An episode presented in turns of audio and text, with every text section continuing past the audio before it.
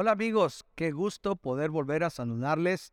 Como siempre, para mí es una grande bendición llegar hasta ustedes y invitarlos a que reflexionemos sobre estos contenidos donde tratamos diferentes asuntos de la vida vistos desde una perspectiva bíblica. Quiero agradecerles a ustedes también por estar recomendándonos y estar siguiendo a través de Facebook. La Biblia dice, yo quiero invitarte a que te suscribas a nuestro canal. Recuerda que nuestro canal en Facebook es Cántico Nuevo EP y puedes encontrar los contenidos tanto de las uh, prédicas de la iglesia, así como los blogs de acerca de la Biblia dice. Y también quiero invitarte a que eh, hagas clic en la campanilla y te podamos nosotros mantener al tanto de lo que estamos haciendo durante este tiempo tan especial.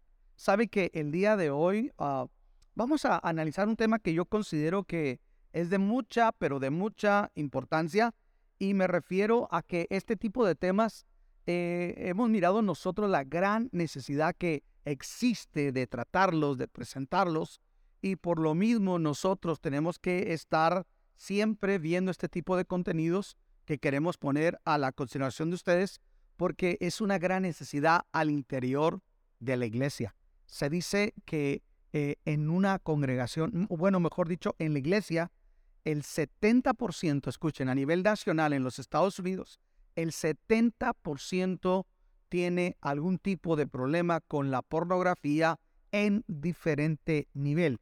Pero eso es una suba alarmante. Los hombres en la iglesia en los Estados Unidos, según estadísticas, de cada 10, 7 posiblemente tienen un problema en algún grado con la pornografía. Así es que por eso y en base a eso, nosotros estamos compartiendo este tipo de contenidos y hemos tenido una linda experiencia en la iglesia de Cántico Nuevo porque los hombres están atendiendo a este tipo de temas, las mujeres por su lado, y hoy hemos querido sacar esos contenidos y compartirlos con ustedes.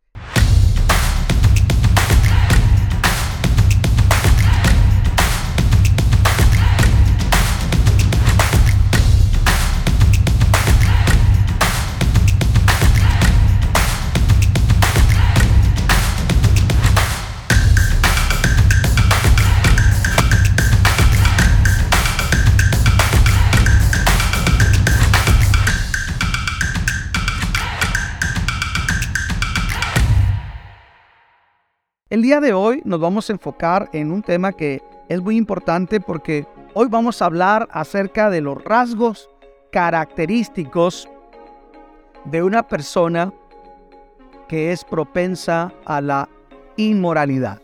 Repito, rasgos característicos de una persona que es propensa a la inmoralidad. Y yo he titulado esto como bajo estas preguntas, perdón, bajo estas características, ingenuo, rebelde y descuidado. Se dice que esas son las tres factores que contribuyen a que un hombre, sea cristiano o no, un hombre sea propenso a incurrir en problemas, llámese pornografía, llámese inmoralidad consumada, y es la ingenuidad, la rebeldía del corazón y tener una actitud negligente de descuido. Y eso es todo lo que necesita porneia para poseerte y para afectar tu vida, tu integridad, tu pensamiento, tu pureza moral. Hoy vamos a estar hablando mucho de esta palabra porneia, porque la palabra porneia en el griego es de donde se deriva la palabra pornografía. Y la palabra porneia aparece por todo el Nuevo Testamento y lo vamos a estar viendo cómo nos advierte en contra de este tipo de conductas. Pero vamos a comenzar por citar un pasaje que a mí me llama mucho la atención y es eh, Proverbios 7:22. este pasaje está fuerte porque escucha lo que dice. Me voy a permitir leer la, la nueva traducción viviente y lo dice de esta manera. Él la siguió de inmediato. Está refiriéndose a un hombre que ha cedido ante las propuestas y los encantos de la mujer inmoral en el libro de Proverbios. Y dice, él la siguió de inmediato como un buey que va al matadero. ¡Wow! Como un buey que va al matadero. El buey que va al matadero regularmente le formulan un camino que él no perciba a dónde va. Él cree que va a comer, pero lo que menos imagina el buey en el rastro es que lo llevan a la aniquilación, a la destrucción. Y Salomón nos ilustra que el hombre cuando es rebelde, cuando es ingenuo y cuando es descuidado, se le compara como al animal o la bestia que es el buey, que va hacia el matadero sin discernir, sin percibir las consecuencias de lo que van a terminar sus acciones. Así es que eh, lo que nos surge a nosotros es una pregunta. ¿Por qué razón mezclamos tan fácilmente nuestras normas con las normas divinas? ¿Por qué mezclamos nuestras normas con nuestras normas divinas? Una norma es una, una serie de criterios morales que yo puedo tener desde mi propia perspectiva o Dios también tiene los de Él, sus mandamientos, su palabra. El problema es que a veces nosotros queremos conjugar y mezclar nuestras normas, nuestro criterio de vida, nuestra filosofía de vida con el criterio de Dios. Y eso va a ser muy difícil porque al final del día va a terminar por imponerse nuestro criterio por encima del criterio de Dios. Dicho sea de paso, el criterio de Dios está para obedecerlo, es perfecto. Dice que su palabra hace sabio el sencillo. Su palabra es poderosa para instruir, para redarguir, para formar, para educar. Y cuando yo desestimo esa función y ese efecto benéfico que pueden hacer las normas de Dios en mi vida y empiezo a imponer mi criterio, mis puntos de vista, yo me pongo en una ruta peligrosa como el buey que va al matadero, porque estoy al final del día imponiendo mi criterio por encima del de Dios. La pregunta es, ¿somos simplemente ingenuos o por qué somos ingenuos? Escuche, aun cuando sabemos las consecuencias del pecado sexual y todo lo que conlleva, nosotros simplemente somos ingenuos al seguir practicándolo, creyendo que, nos traer, que no nos traerá ninguna factura, ninguna consecuencia.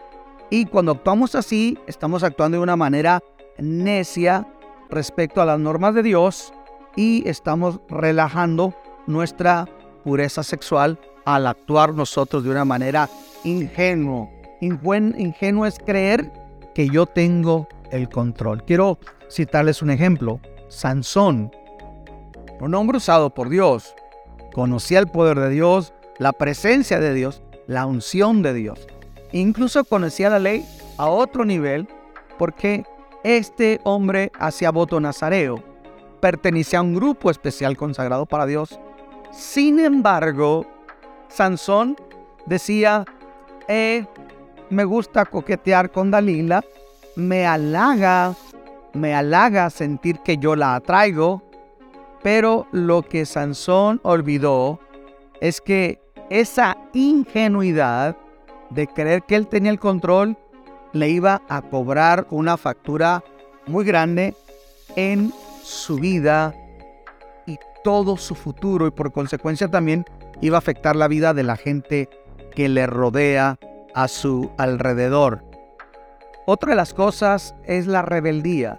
A veces somos ingenuos pero a veces también somos rebeldes.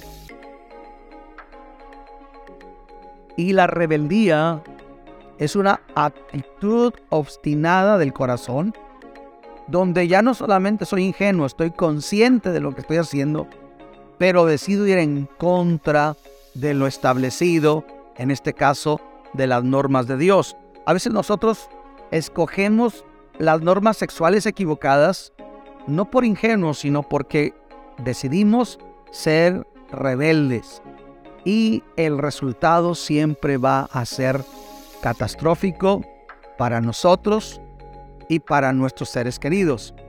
La otra, aparte de ser ingenuos, de ser rebeldes, a veces podemos ser descuidados.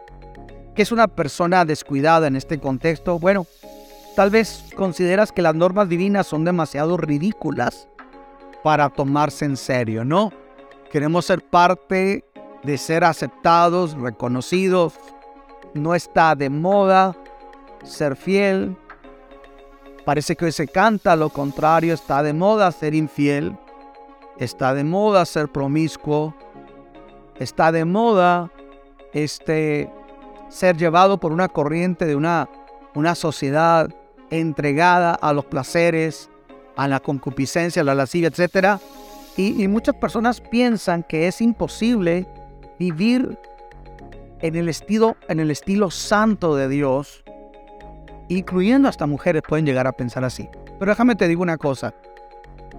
Somos descuidados cuando sé lo bueno que tengo que hacer y lo dejo de hacer. Te doy un ejemplo. Si tú estás teniendo problemas con el diabetes, te tienes que cuidar del azúcar. Si usted ha tenido problemas con sus pulmones, ahora con el COVID, mucha gente quedó eh, averiada de sus pulmones, problemas neumáticos. Tiene que cuidarse en sus pulmones, porque si no se cuida de los cambios bruscos de temperatura, va a enfrentar consecuencias. Sucede lo mismo si provenimos de una vida promiscua, una vida desordenada, pero nosotros insistimos en mantener una actitud de que todo está en control, no oramos, no leemos la palabra de Dios, no evitamos contenidos eh, en reels, en videos, en redes sociales, en películas, no evitamos contenidos que nos van a afectar, entonces ¿qué es lo que va a suceder? Nos estamos descuidando, nos estamos relajando y eso nos va a cobrar una factura. Eh, me llama la atención lo que dice la Biblia con respecto a no tener una actitud de ingenuidad, de rebeldía o de ser descuidado. En Proverbios 22.3, la nueva traducción viviente lo dice, el prudente se anticipa y toma precauciones. El simplón avanza a ciegas y sufre las consecuencias. Me llama la atención cómo lo dice. El prudente se anticipa al peligro y toma precauciones. Pero el simplón avanza a ciegas creyendo que tiene el control, pero en realidad va a sufrir las consecuencias. Por eso David le llama simplón o falto de juicio, o también otra versión le llama el necio. Algo que yo veo que es muy importante que tenemos que considerar frente a la inmoralidad sexual es la otra cara. Mire, el enemigo a través de la tentación ofrece mucho, realmente nos va a dar muy poco y al final del día nos va a cobrar una factura demasiado alta. Satanás, el pecado, nos ofrece mucho, nos da muy poco y al final nos cobra una factura demasiado alta de dolor, de destrucción y vergüenza. Seas ingenuo, seamos rebeldes o neciamente negligentes, en cuanto, a tomar con seriedad las normas divinas, el hecho de mezclarlas con nuestras normas nos llevará siempre a la posibilidad de caer en una trampa aún peor. La mezcla siempre puede destruirnos. Lo de Dios no necesita mezclarse con nadie. Las normas de Dios, escucha, si Dios nos dice sed santos porque yo soy santo, Dios sería un ingenuo Dios sería injusto mandarnos a hacer o ser algo sin que nos dé las herramientas y la capacidad espiritual para hacerlo. Y, esas herramientas es la palabra de Dios. Esas herramientas es la oración. Esas herramientas es exponernos a lo divino y empieza a producirse un cambio en nuestro interior. Ahora, me llama la atención un pasaje que está en Ezequiel capítulo 6, versículo 9, Y dice de la siguiente manera, luego cuando estén desterrados entre las naciones, se acordarán de mí, reconocerán cuánto me duele la infidelidad de su corazón y la lijuria de sus ojos que anhelan a sus ídolos. Entonces al fin se odiarán a sí mismos por todos sus pecados detestables. Escuchen, Dios está usando a través del profeta Ezequiel un lenguaje figurado para describir cómo Israel le hace, se ha prostituido espiritualmente y le ha sido infiel con los ídolos de las naciones paganas de Asiria, de Canaán, y eso al final del día le ha cobrado una factura donde dice, ustedes reconocerán cuánto me duele la infidelidad del corazón de ustedes, la lujuria de sus ojos, y ustedes sentirán culpa y se odiarán, se odiarán a sí mismos. Escuche, esa es la realidad. La, la vida desenfrenada en materia de impureza sexual siempre va a producir vacío, insatisfacción, soledad y sentimientos de culpa. Yo quisiera que consideramos nosotros ese desastre antes de meternos a ese terreno, a esa tierra. Yo quiero hacer un planteamiento a todos mis amigos que nos están mirando. Tal vez fallaste en tu intento por romper con el pecado sexual.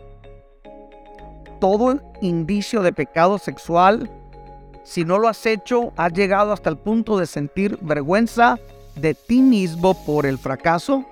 Y si es ahí donde tú te encuentras, queremos decirte que hay esperanza para ti. Tú no estás solo. Lamentablemente, este asunto de la impureza y la inmoralidad hoy es más común de lo que tú te imaginas. Y la iglesia del Señor hoy como nunca hemos entendido que no solamente tenemos que traer lindos sermones a la gente, sino que tenemos que tomar un tiempo aparte un tiempo lo que hemos llamado de discipulado, de mentoría, de grupos tratando temas de este tipo que confrontan nuestro carácter y nos obligan a replantearnos nuestra conducta, nuestras normas frente a las normas de Dios. Pero vamos a ver qué dice la Biblia, porque sobre todo ahorita que estamos enfrentando el progresismo, la relatividad moral y todo ese tipo de cosas, mucha gente se cuestiona y, dice, ¿a poco esto es pecado? Y la pregunta es, ¿qué dice la Biblia? ¿Cuáles son las normas, las normas divinas con respecto a la inmoralidad sexual? Y quiero decirles que la Biblia nos enseña casi sobre todo el Nuevo Testamento cómo la Biblia confronta, reprueba y habla de consecuencias acerca de la inmoralidad sexual. Consideremos el interés de Dios por nuestra pureza sexual. Por ejemplo, en Mateo 5:28, el Señor les enseña cómo la ley juzgaba las acciones en el Antiguo Testamento. Pero bajo la gracia de Cristo, Dios juzga no las acciones solamente, sino las intenciones del corazón que aún todavía no se llevan a la práctica. Y en Mateo 5:28 Jesús dijo, pero yo os digo que cualquiera que mira a una mujer para codiciarla, ya adulteró con ella en su corazón. Wow, esto está fuerte. Aquí no dice el que se acostó con ella. Aquí no dice el que la toqueteó. Aquí dice el hombre que la mira con codicia en su corazón, ya adulteró con ella en su corazón. Hemos hablado mucho con los hombres. ¿Cómo debemos de mirar a una mujer? Y escuche, a veces podemos toparnos con una realidad. Una es nuestra naturaleza del hombre que tiende más a la actividad sexual que de la mujer. Y el hombre responde a la estimulación visual. Entonces, ver una mujer muy atractiva en su rostro, en sus rasgos físicos de su cuerpo, seríamos mentirosos decir si no nos llama la atención. pero tenemos que aprender a mirar de rebote. Es decir, te encontraste con esa situación, no quedarte ahí, lo mismo si es en el teléfono, no quedarte ahí, sino quitar tus ojos de ahí, se le llama mirada de rebote. Otra de las opciones es mirar a la mujer de la barbilla hacia arriba. Y vamos a estar hablando más adelante de la convicción de Job, la regla de oro de Job en relación a la pureza sexual. Y es algo que nos va a sorprender porque Job dice que él hizo un pacto con sus ojos, no mirar a una doncella para codiciarla. Y él dice que si él fallara con una mujer, que otro hombre, o mejor dicho, que su mujer durmiera con otros hombres. Eso está fuerte. Entonces, eh, hay muchas maneras que nosotros tenemos que pensar. Somos padres, somos esposos, tenemos una mujer. No nos gustaría que nuestra mujer fuera visto de esa manera. No nos gustaría que nuestras hijas sean vistas de esa manera. Y nosotros tenemos que tomar una decisión de honrar las normas de Dios. Mire lo que dice Mateo 7:21, porque de dentro del corazón de los hombres salen los malos pensamientos, los adulterios y las fornicaciones. Es todo lo que yo estoy alimentando. Si mi corazón lo estoy alimentando de la palabra de Dios, este tipo de intenciones van a disminuir. Pero si yo no me alimento de la palabra del Señor, le decía el otro día a una persona que eh, en materia de pecado nos llega la factura no solamente por lo que hicimos, sino por lo bueno que dejamos de hacer. Porque la Biblia dice que el que sabe hacer lo bueno y no lo hace, le es contado por pecado. Y dice que sembremos para nuestro espíritu, porque el que siembra para su carne, de su carne va a cosechar corrupción y muerte. Y Pablo dice que si la palabra de Cristo mora en abundancia en nuestros corazones, nosotros nos vamos a encontrar con que la palabra de Dios hará producir en nosotros una conducta, porque vamos a sacar de lo que hay dentro de nuestro corazón. Algo que es muy importante cuando nosotros hablamos de este tema es que eh, la palabra que se usa en todo el Nuevo Testamento, como el Nuevo Testamento fue escrito en griego, es la palabra porneia, que quiere decir todo tipo de impureza sexual, sea pornografía, sea infidelidad obstinada, sea sexo antes del matrimonio, todo eso se considera como porneia y de ahí se deriva la palabra pornografía.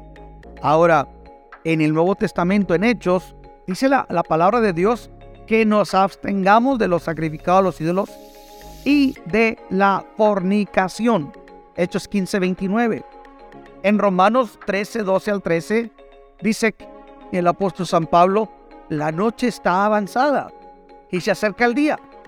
Desechemos pues las obras de las tinieblas y vistámonos las armas de la luz y andemos como de día honestamente, no en glotonerías y borracheras, no en lujurias y lascivias. Escuche, hoy estaba analizando estas palabras en la mañana, lujurias y lascivias. Lujuria es un apetito desenfrenado por la sexualidad. Eso es lujuria.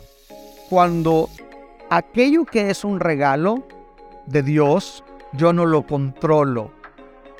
Cuando no controlamos, cuando no tenemos dominio propio, una persona que dice es que no pude resistirme y terminé con ella, esa, problema tiene esa persona tiene un problema con la lujuria.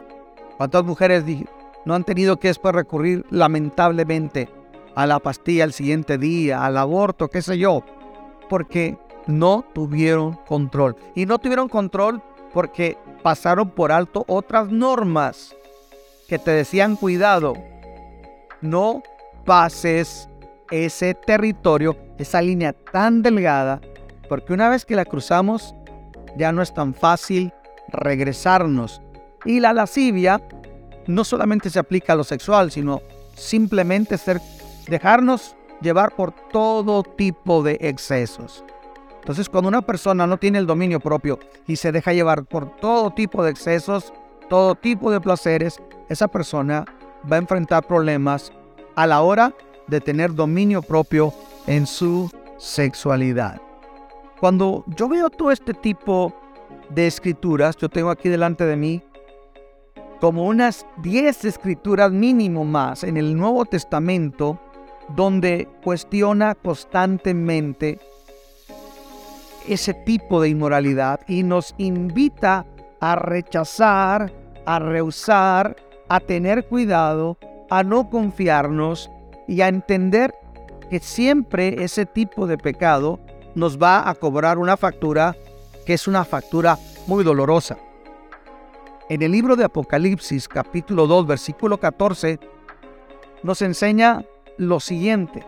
Dios le habla a una iglesia y le dice, pero tengo unas pocas cosas contra ti, que tienes ahí a los que retienen la doctrina de Balaam, que enseña a Balac a poner tropiezo ante los hijos de Israel, a comer cosas sacrificadas a los ídolos y cometer fornicación. Esa iglesia había relajado no solamente su teología, sino que eso les había llevado a ser permisivos con la idolatría y también con la inmoralidad sexual. Y Apocalipsis 21, 8 nos dice, pero los cobardes e incrédulos, los abominables homicidas, los fornicarios y hechiceros, los idólatras, todos los mentirosos, tendrán su parte en el agua que arde con fuego, que es la muerte segunda. Escuche, los fornicarios están incluidos en los pecados que llevan a la condenación eterna. Y yo quiero hacer una reflexión aquí y quiero invitarlos a ustedes a que ante esta reflexión que tenemos sobre la pureza sexual del hombre, seamos conscientes que no somos Superman, que necesitamos fortalecernos en Dios y nosotros queremos invitarte a que tú tengas acceso a estos recursos. Si tú tienes alguna pregunta y necesitas ayuda, contáctanos a la información que aparece aquí en la pantalla. Nosotros estaremos más que listos para ayudarte y también para aconsejarte. Y queremos decirte que estamos viendo en Cántico Nuevo cada día domingos, domingo tras domingo, hombres llegando y están siendo confrontados, que no es fácil la confrontación, pero también ser transformados en su vida a través de lo más poderoso frente a la inmoralidad, que es la palabra de Dios y el poder del Espíritu Santo. Hoy yo quiero invitarte a que hagas un alto en tu vida, a que invites a Dios a tu corazón, que le rindas tu vida a Jesús y permitas que Dios te haga una nueva persona. Yo soy Luis Alba y nos vemos hasta la próxima.